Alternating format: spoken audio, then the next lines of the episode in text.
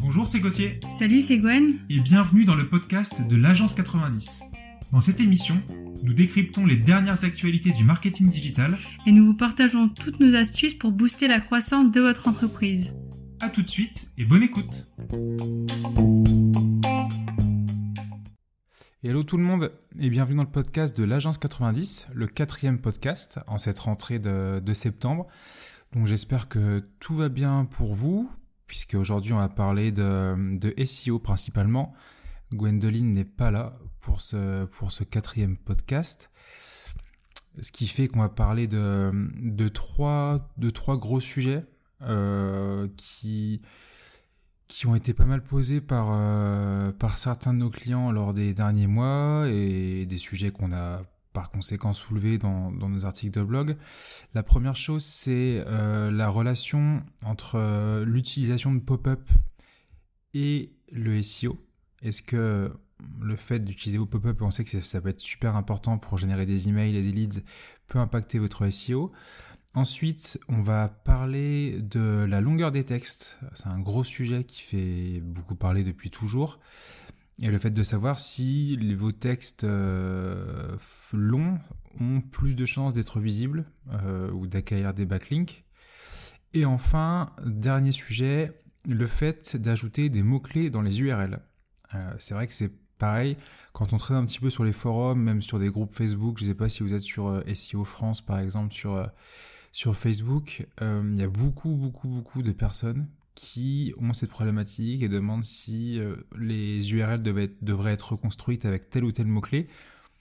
Et je trouve que c'est un sujet, qui n'est pas nouveau, mais qui mérite d'être soulevé parce qu'il euh, faut vraiment, faut vraiment être clair là-dessus. Et donc on le verra dans le, dans le troisième sujet du jour. Donc c'est parti.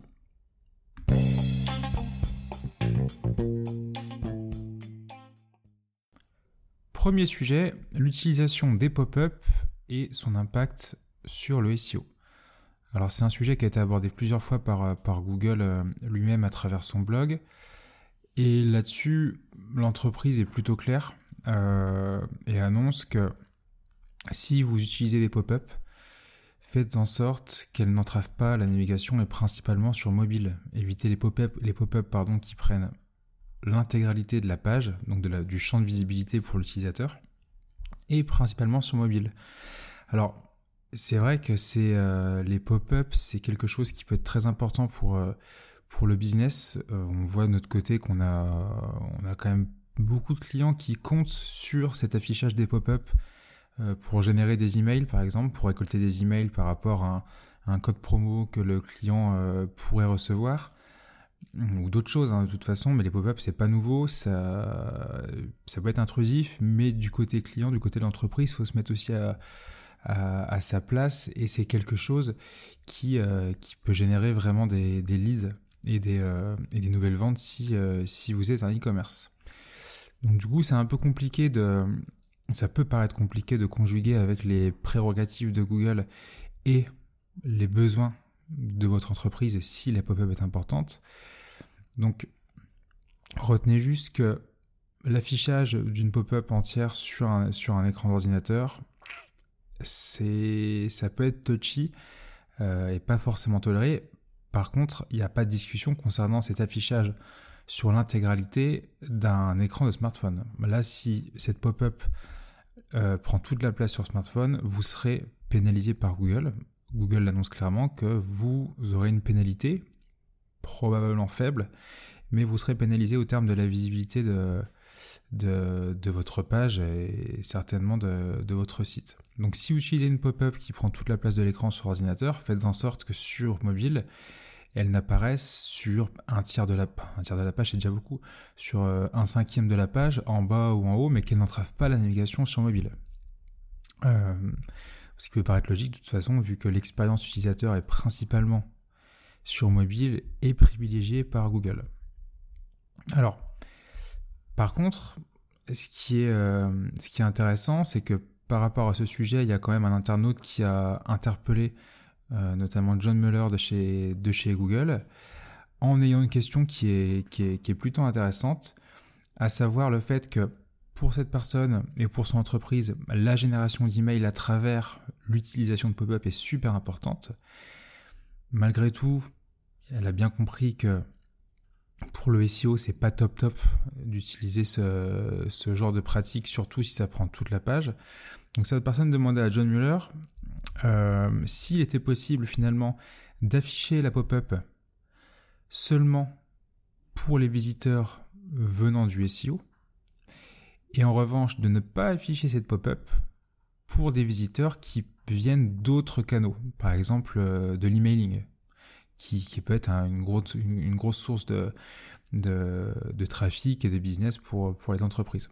Donc montrer la pop-up pour tout ce qui est en dehors de, Googlebot, finalement, du trafic SEO, enfin ne pas montrer la pop-up plutôt pour, tout ce trafic-là, et puis la montrer, donc générer toujours les leads à travers la pop-up qui peut être intrusif pour les SEO, mais cette fois-ci via des visiteurs qui viennent de canaux complètement différents.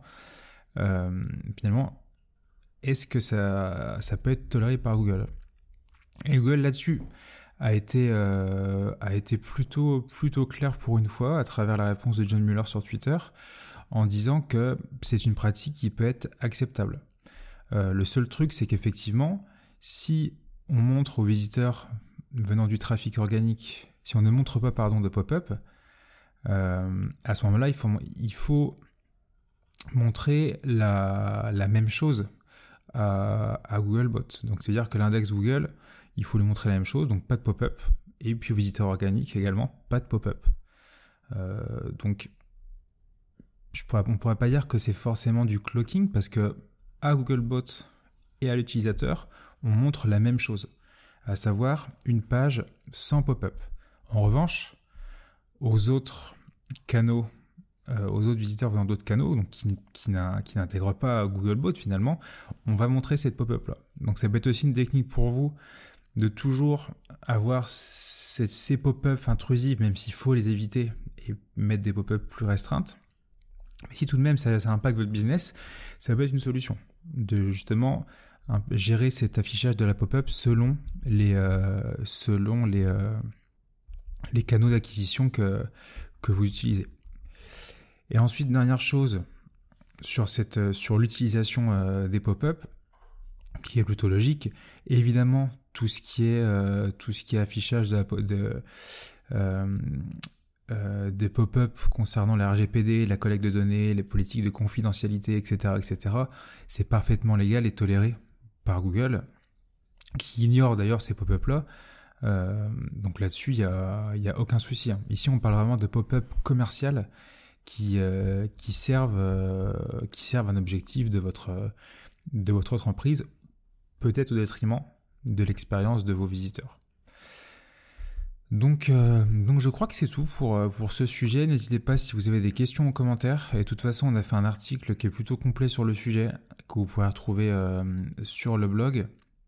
Alors évidemment, si malgré tout, avec l'utilisation de pop-up, enfin que vous décidez quand même d'utiliser des pop-up de manière intrusive, pour, notamment pour, pour les visiteurs SEO, si, si Google vous inflige une, une pénalité, euh, n'hésitez pas à regarder dans la Search Console. Hein. De toute façon, vous avez un, des messages d'alerte euh, pour tout cas de pénalité d'action manuelle de Google.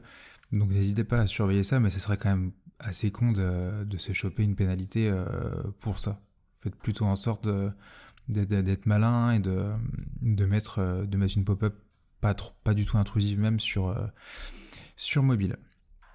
Euh, donc voilà, je crois que c'est tout pour ce sujet. On va se retrouver pour le deuxième sujet, euh, tout aussi intéressant, qui concerne la longueur des textes en SEO.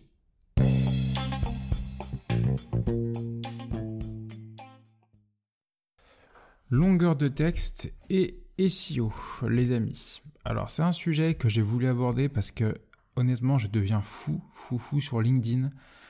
Euh, tous les jours, je vois des mecs qui, qui publie des posts en disant que j'ai publié tel contenu, tel article, etc.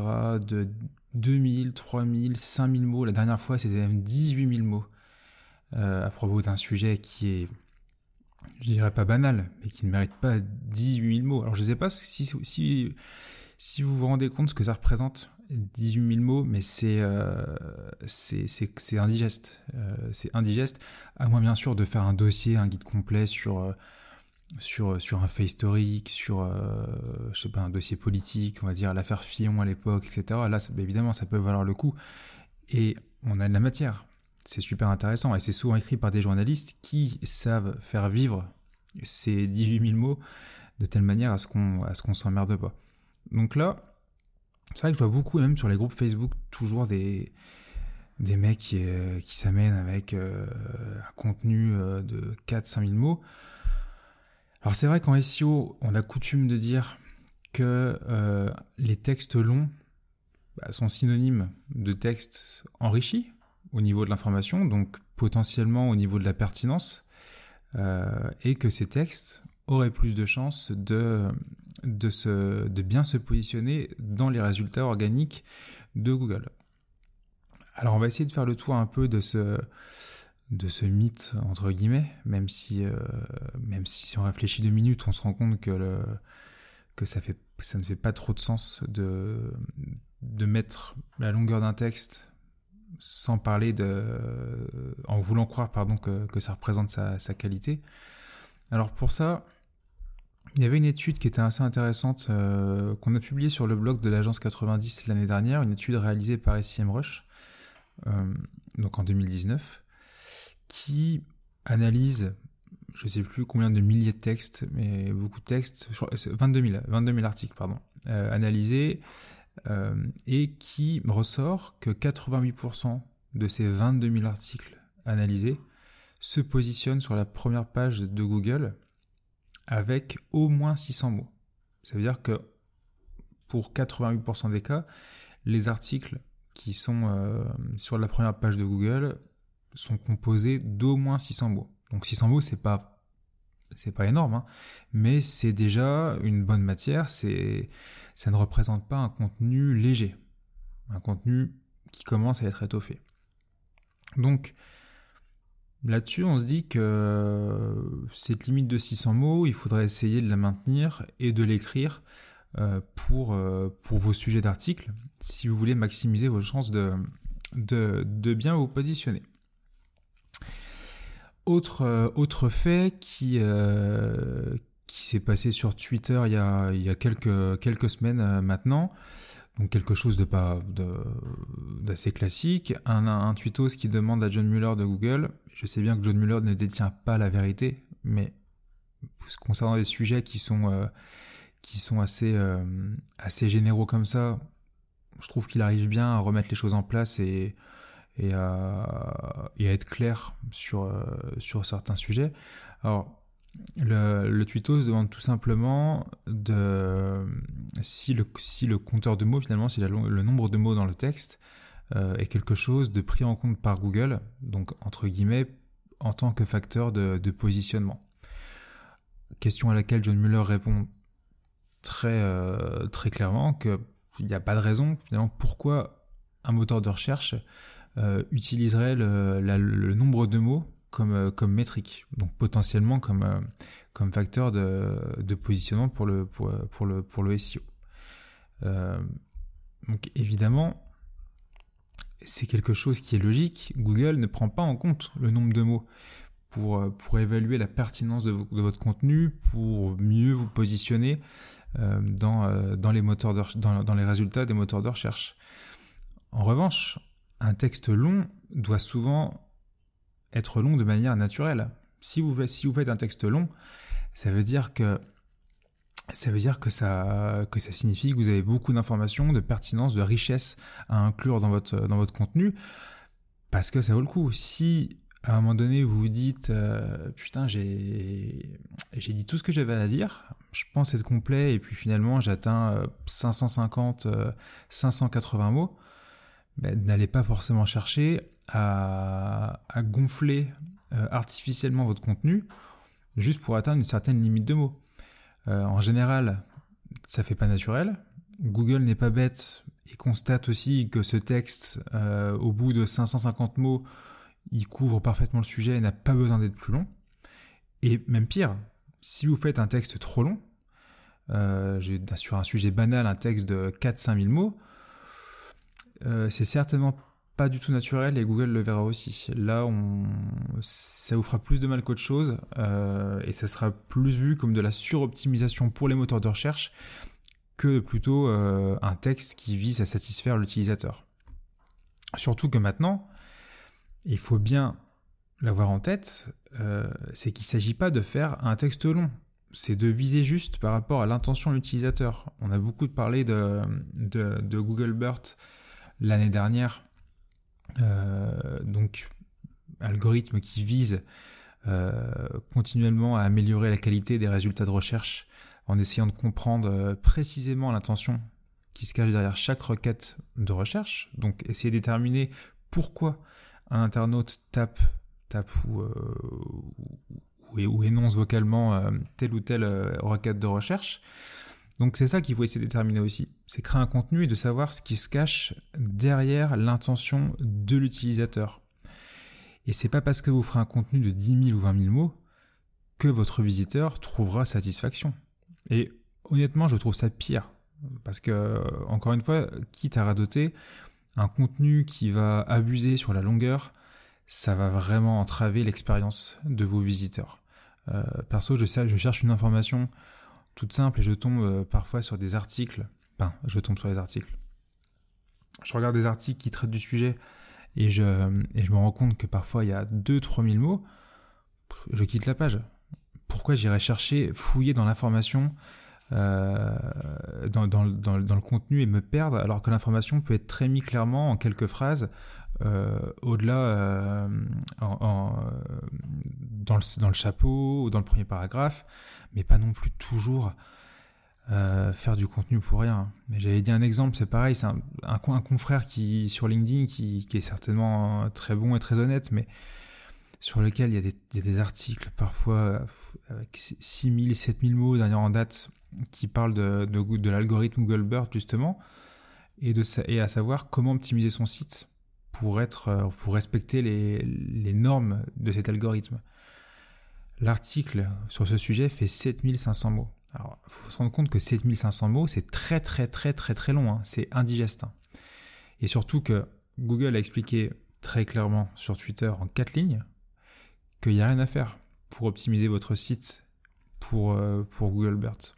Ce qu'il faut, c'est respecter les fondamentaux du SEO, un contenu de qualité qui vise l'intention de l'utilisateur, et vous serez bon ces algorithmes ne visent pas à, détériorer votre visibilité. Donc faire un contenu de 7500 mots sur une question qui peut se répondre en 4 lignes sur Twitter, là on est typiquement dans la, dans suroptimisation et on génère un, taux de rebond, une insatisfaction euh, terrible de la part du visiteur.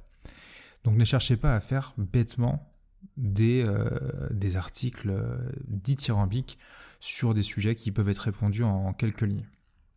Autre, euh, autre exemple, euh, c'est, quelque chose, si vous êtes un peu dans la sphère SEO, que vous, que vous constatez, je pense, quotidiennement, c'est encore une fois le fait de croire que pour répondre parfaitement à un sujet,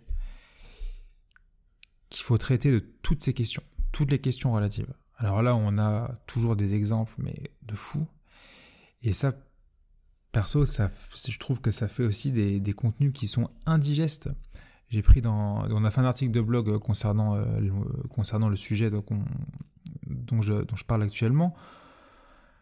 On va avoir parfois des articles sur, euh, sur une tarte à la tomate, sur une recette de, tarte à la tomate qui vont inclure des, des, des questions comme comment choisir ses tomates, quelle saison pour acheter les tomates, l'histoire de la tarte à la tomate, les différentes tomates de saison, les tomates vertes, les tomates cerises alors que l'utilisateur cherche juste une recette de tarte à la tomate. Donc je comprends l'idée de se dire on va prendre toutes les questions qui sont posées dans les People Also Ask dans, les résultats Google, d'aller dans Answer the Public, euh, SEMrush, euh, etc. Mais pensez avant tout l'utilisateur, qu'est-ce que votre visiteur en a à foutre de savoir euh, comment choisir ses tomates, enfin peut-être pas pour la tarte à la tomate, mais quelle saison pour acheter ses tomates ou euh, les différents types de tomates cerises alors que sa recherche est relative à une recette de tarte à la tomate. Donc ne partez pas dans l'excès à chaque fois. ça devient, euh, ça, ça, vous desservira et ça desservira vos visiteurs. Pareil, si je prends des, des exemples de, de blogs qui veulent, alors pour de l'affiliation, ça probablement, qui veulent se positionner sur télé 4K, télé 4K pas cher, télé 4K de telle ou telle marque, etc. Et je vois dans le contenu sur euh, qui est relatif à la page, qu'est-ce qu'une télé 4K, quand sont sortis les télé 4K, que veut dire 4K, l'histoire des TV 4K, comment choisir ces télé 4K, enfin sur, sur des sur des énormes guides d'achat par exemple, et encore sur euh, quand sont sortis les télé 4K, que veut dire ça peut avoir du sens, mais sur, euh, sur une requête comme télé 4K pas cher, l'internaute veut juste atterrir sur une sélection de produits de télé 4K qui sont moins chers que la, moyenne. Et il n'en a rien à foutre de que veut dire 4K ou quand, sont sortis les télé 4K. Donc faites, faites gaffe à ça, à cette surenchère. De toute façon, Google le verra. Ça, c'est sûr et certain. Google le verra et constatera que vous voulez gonfler votre contenu et traiter des sujets qui sont euh, qui n'ont aucun rapport avec ce que veut l'internaute. Donc tout ça pour dire que le texte, le texte long, c'est un mythe. Globalement, il n'y a pas de longueur de mots minimum. Alors forcément, encore une fois, quand vous voulez mettre des informations riches, votre texte sera un peu plus long. Mais c'est naturel, c'est normal. Et dernière chose, évidemment, viser l'intention utilisateur. Donc pour être positionné en première position, le format de contenu peut être complètement différent que d'un texte. Hein. Euh, je vais prendre des exemples très précis. Quand, on, quand il s'agit de, tutoriaux euh, sur les cosmétiques, sur euh, comment appliquer un mascara, comment appliquer un anti-cerne, comment appliquer un, anti-ride, une crème pour le visage, etc. Dans la majorité des cas, on n'a pas de texte en première position de Google, hein, ni en position zéro. Ce qu'on va avoir, ce sont des vidéos. Donc des, des vidéos YouTube qui d'une durée entre 2, 3, 4 minutes, traite de la, question, par exemple, comment appliquer un, anti-cerne. Pourquoi? Parce que d'un point de vue de l'utilisateur, ce que la personne veut, c'est appliquer son anti-cerne, avoir ses deux mains libres, et tout en regardant quelque chose de simple qui est une vidéo. Au lieu de lire un texte, hop, de prendre ta souris, tac tac, je mets mon anti-cerne avec ma main droite, ma main gauche, etc. Ici, Google pense à la satisfaction de l'utilisateur et pense que une vidéo de tutoriel conviendra mieux à ce que recherche l'utilisateur plutôt qu'un texte. Donc selon, les requêtes, selon les intentions, variez votre contenu. Hein. C'est pour ça, faites de la vidéo, faites de l'audio, des podcasts, euh, du texte évidemment, mais ne faites pas que du texte. Parce que parfois ça va plus saouler votre internaute, euh, votre, vos visiteurs qu'autre chose. Euh, autre truc, si vous cherchez des émissions de radio par exemple, euh, l'after euh, foot RMC, etc. Si vous êtes fan de foot et de et d'RMC, vous verrez que dans Google, quand on cherche en général ça, on cherche pas à avoir un article sur l'after foot. On cherche pas à avoir non plus un résumé de l'after foot. On cherche à réécouter l'émission d'RMC à la radio. Donc qu'est-ce que Google va nous mettre en avant? Des podcasts dans ces dans ces featured snippets sur, euh, dans, ces, dans ces résultats de recherche. Dernier exemple, on va parler cette fois-ci de e-commerce. Si vous tenez un e-commerce, euh, là, le contenu textuel n'est pas forcément ce qui va encore donner satisfaction à l'utilisateur. Je vais prendre l'exemple de Télé 4K. Si vous tapez Télé 4K pas cher dans Google, euh, ce que vous aurez, c'est simple, c'est en premier résultat Ubaldi, deuxième résultat c'est Discount. Qu'ont en commun ces deux sites? Eh ben, Ces deux sites ont en commun de proposer une offre de produits télé 4K moins cher. Ubaldi euh, base sa stratégie sur de, l'électro et du, high-tech moins cher, et Cdiscount, depuis plus de 20 ans, c'est la même chose. Donc Google l'a bien compris et sait que ces deux acteurs proposent des télés moins chères, et pour une requête comme TV 4K pas cher, va les mettre en avant. Alors effectivement, la notoriété du site joue aussi, le nombre de backlinks, euh, euh, la partie technique, euh, certainement le maillage interne, enfin beaucoup de choses. Et puis de toute façon, ce sont des sites avec une offre pléthorique. Et on sait que Google privilégie maintenant les, marketplaces avec une offre de produits qui est très importante. Mais tout de même, ça prouve que là-dessus, c'est pas un texte de, évidemment, de, de, de 20 000 mots qui va se positionner. C'est une offre produit. Parce qu'on est sur un secteur e-commerce. Euh, ensuite, dernier exemple, toujours dans le e-commerce, si vous avez tapé t-shirt blanc homme, alors quelqu'un qui va taper t-shirt blanc homme, c'est quelqu'un qui va pas avoir une idée bien précise de ce qu'il veut comme t-shirt. Il n'a pas tapé t-shirt à motif, ou t-shirt euh, de Couples, ou t-shirt euh, Adidas, ou t-shirt euh, Nike, ou t-shirt à longue manche par exemple. C'est quelqu'un qui, qui veut un t-shirt blanc, mais finalement qui, qui peut se laisser aller à plusieurs idées, plusieurs choix, qui cherche peut-être à guider ou à avoir des idées. Donc, pour Google, et pour satisfaire l'internaute, ce ne serait pas déconnant d'afficher dans les premiers résultats des sites qui proposent la plus grande sélection de t-shirts blancs pour hommes, afin de pouvoir aiguiller cette, euh, cet internaute qui n'a pas encore d'idée précise sur le t-shirt blanc qu'il va acheter. Moi, c'est ce que je ferai en tout cas. Mais en tout cas, c'est ce que fait Google aussi. Parce que le premier résultat sur cette requête, c'est Amazon avec 50 000 articles, donc 50 000 t-shirts blancs donc là, on est vraiment dans un, dans un, dans un, choix qui est hyper vaste pour l'internaute. Mais certainement que son intention de recherche et d'achat va se, va se peaufiner avec, euh, à travers les choix que Amazon lui propose. On a la redoute avec 2213 t-shirts blancs. Encore une fois, un choix énorme qui peut aider l'utilisateur à trouver son bonheur. Et puis on a Zalando, toujours en top 3 avec plus de 16 000 t-shirts blancs pour hommes. Donc encore une fois, une recherche pas très précise au niveau de l'intention de recherche, t-shirt blanc, mais avec trois sites en top 3 sur lesquels l'internaute va pouvoir affiner, se faire son avis et trouver un t-shirt blanc euh, au fil de sa navigation. Donc vous voyez, tout ça pour dire que malgré, euh, euh, malgré, les, contenus, malgré les, types de recherche, on arrive toujours à trouver un format qui va répondre à l'intention utilisateur. Donc si vous avez un e-commerce, ça va être un format différent, une offre produit par exemple qui va correspondre à la recherche. Si vous avez un blog, eh bien, optez pour de la vidéo sur euh, certains tutos par exemple. Si vous avez, euh, bah, si vous avez autre chose, ça sera du texte évidemment qui sera, qui va performer sur euh, sur Google. Mais encore une fois, la longueur n'est pas la métrique numéro un. C'est même pas une métrique du tout en fait, parce que c'est pas quelque chose qui est, qui est pris en considération.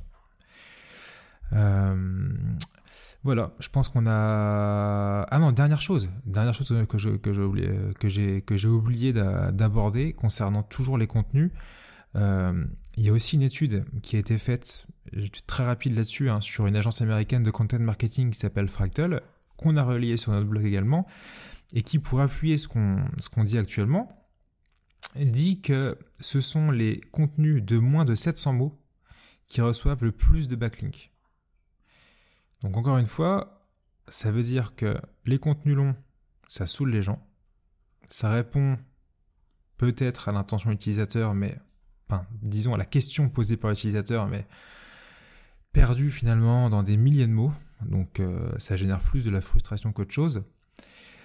Et enfin, cette, analyse, euh, cette étude euh, mentionne que les contenus chauds, donc tout ce qui rebondit sur l'actualité, sur un événement ponctuel, etc., ces contenus ont beaucoup plus tendance à recevoir des backlinks de manière naturelle que des contenus froids sur des contenus qui seront, qui seront pertinents tout, tout au long de l'année, comme comment choisir un freelance, comment, choisir cette, comment choisir sa télé, comment choisir son smartphone Samsung.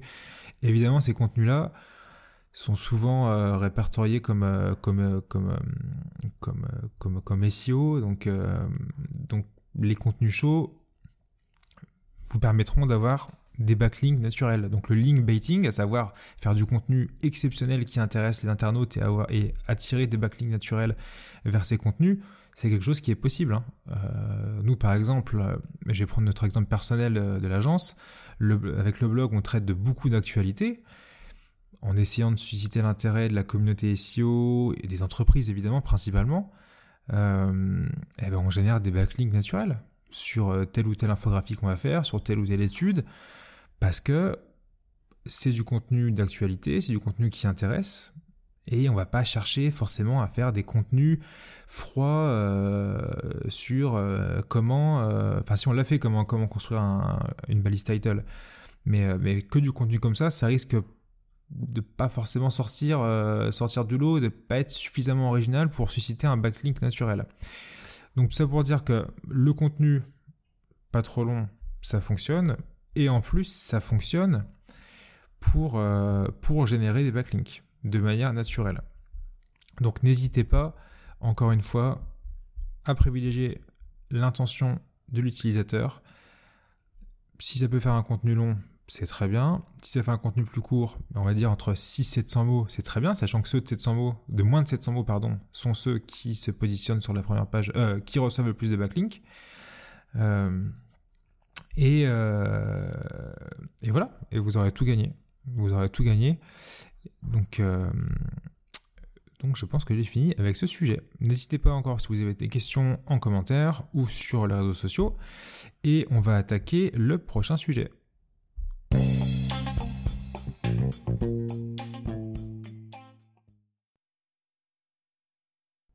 Dernier sujet, les petits amis, cette fois-ci concernant un sujet tout autant discuté, euh, à savoir le fait d'ajouter ou non des mots-clés dans ces URL.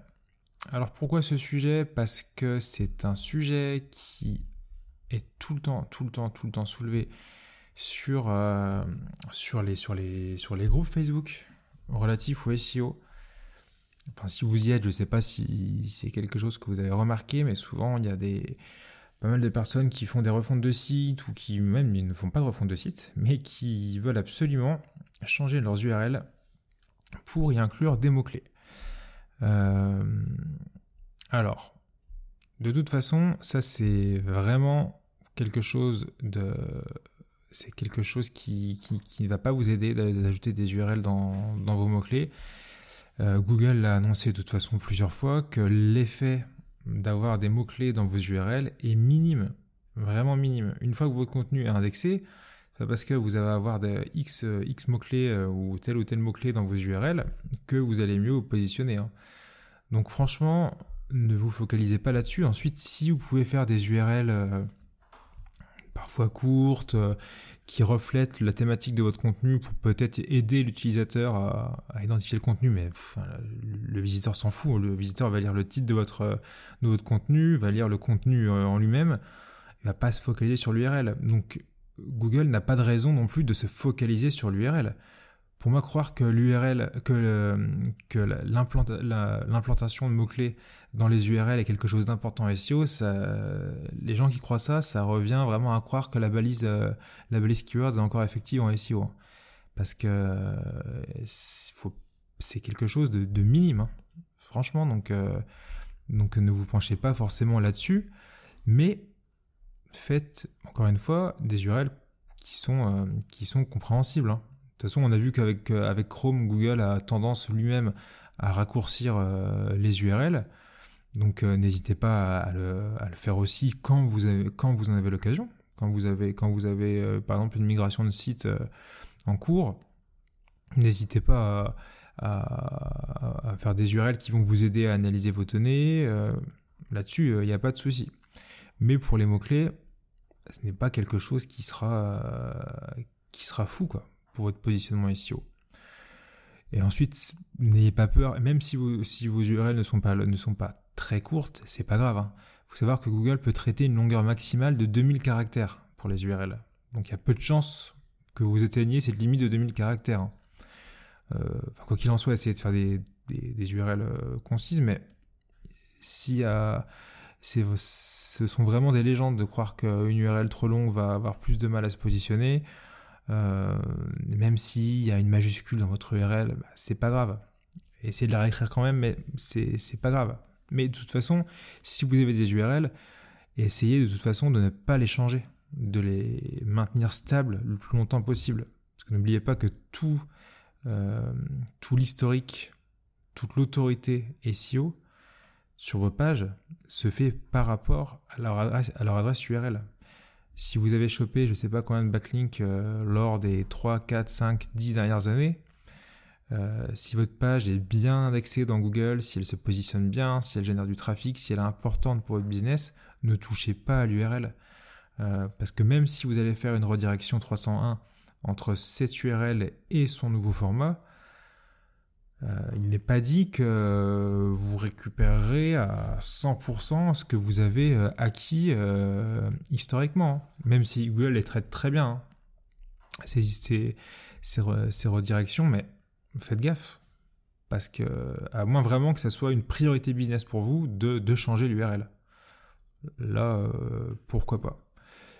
Nous, on apprend, enfin, moi perso, dans, dans de mon expérience, euh, de mon expérience, lorsque je travaillais à, la Redoute en 2014, donc sous la, sous la houlette de Renaud, de Renaud Joly, que je salue au passage, euh, le gros sujet pour la Redoute, qui est un e-commerce assez, assez massif, était de migrer vers un nouveau CMS, vers une nouvelle structure de site, et donc finalement de refondre complètement la navigation, la catégorisation euh, et les formats d'URL.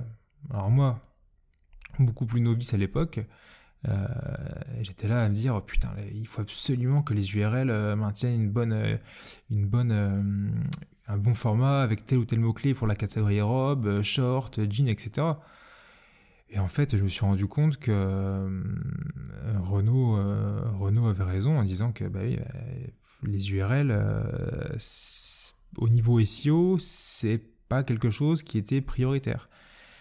et effectivement, si vous pouvez voir dans l'article de blog qu'on a, a traité qui s'appelle qui s'appelle Faut-il inclure des, mots-clés dans, dans les URL pour le SEO, on se rend compte que pour la redoute, on avait des, mots, des URL qui étaient sous forme euh, robe, jean, etc., enfin classique. Et ces URL ont été complètement refondus euh, en, chiffres. C'est-à-dire qu'on n'avait plus aucun mot-clé. D'ailleurs, ce sont les URL actuelles du site La Redoute pour les pages produits, pour les pages catégories, enfin pour tout. Vous verrez que les URL, c'est laredoute.fr, slash pplp, slash 100, slash 15000, etc., etc. Et ça n'inclut aucun mot-clé. Vraiment aucun. Ça a été fait principalement pour s'y retrouver au niveau de l'analyse de données, pour euh, ranger les produits, pour euh, traiter, euh, traiter le site au niveau du merch, etc., pour simplifier la vie finalement de l'organisation.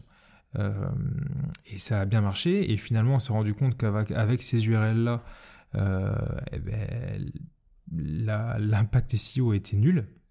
Et finalement, en priorisant, et c'est évidemment, c'est évident, hein, en priorisant d'autres chantiers comme la, restructuration des catégories, euh, la création de nouvelles pages, etc., basées sur des recherches produits SEO, euh, l'intégration des avis clients, une navigation plus claire, le, maillage interne optimisé, le contenu des pages catégories, hein, la création d'un blog, euh, la web perf. Bah, je, pense que la redoute encore maintenant un des e-commerce qui est le plus le plus performant en termes de vitesse de chargement.